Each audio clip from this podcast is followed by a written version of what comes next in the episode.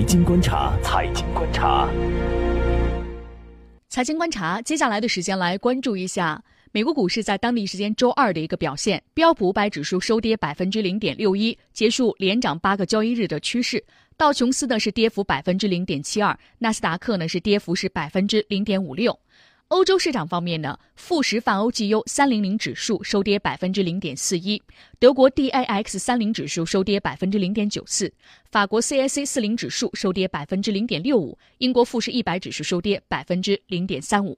A 股市场呢，在当地时间，在我们周二的一个表现是这样的：沪指呢是收报三千二百三十九点六六点，下跌百分之零点一六，成交额是三千八百零六亿元；深成指收报一万零四百三十六点六二点，涨百分之零点八二，成交额是四千五百九十九亿元；创业板呢是收报一千七百四十一点一七点，上涨百分之零点零九，成交额是一千二百二十二亿元。这是 A 股市场在周二的表现。那今天是周三，同时今天是四月十号，我们来看到呢，这个上旬已经。结束，接下来会进入到四月中旬和下旬，市场方面会进入到一个更加复杂的情况当中，可能对于各位的操作也会带来更多的一些困难。当然，我们也曾经说过呀，当这个市场操作比较困难的时候，最好的办法是远离它。会不会是这样的状况呢？接下来的时间，我们来连线到的是东方财富的分析师吴亮先生。吴亮，早上好。主持人你好，嗯，那么今天呢是周三，今天影响市场的消息面有哪些？对于最近两天这个市场的表现，你有怎样的观察？嗯，昨天晚上的话，咱们看见一个，啊，特朗普就说要和欧洲又要打打贸易战的，所以说这一块的话，实际上，呃，可能对欧美市场可能是不会特别好，呃，但是说实在的，可能对我们实际上是一个比较有利的。有利的地方，嗯，所以说这一块的话，可能对咱们这个市场没有影响，不是特别大。不过反正昨天的话，欧美都确实是跌了，然后早盘的话，日本也是低开，估计我们也会低开，但是总体来说应该影响不会特别大。嗯，另外一个昨天的话，咱们也可以看到那个券商的话，多家券商基本上都发布了三三月份的一个一个营收情况。基本上业绩都是相当的好，所以说这一块的话，也是在意料之中的。嗯，可能就是说今天会有会有所表现吧。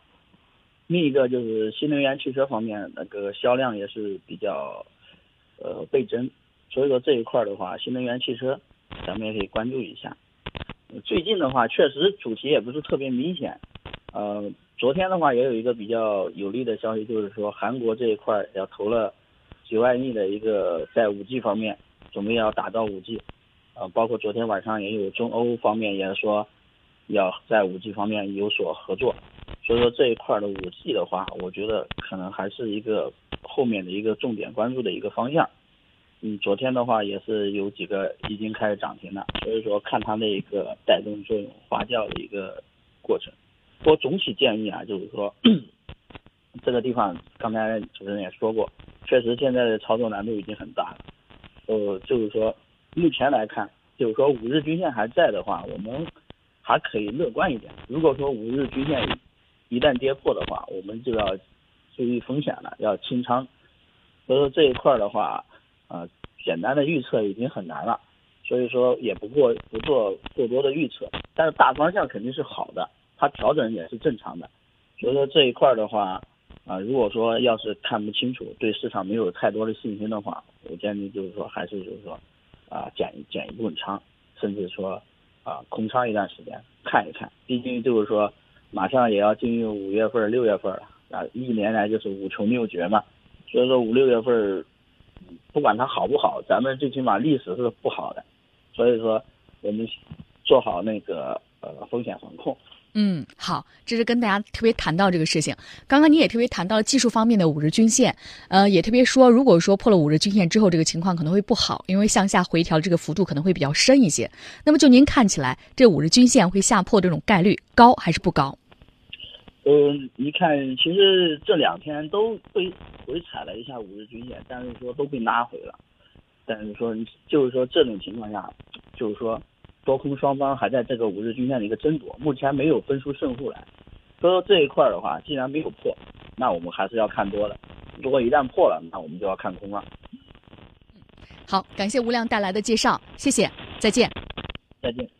好，八点的四十八分，我们刚刚呢带来的是今天的财经观察，再一次提醒大家，股市有风险，入市需谨慎，尤其是在这样的一个复杂的时刻，最好一定要保持冷静的一种状态和态势。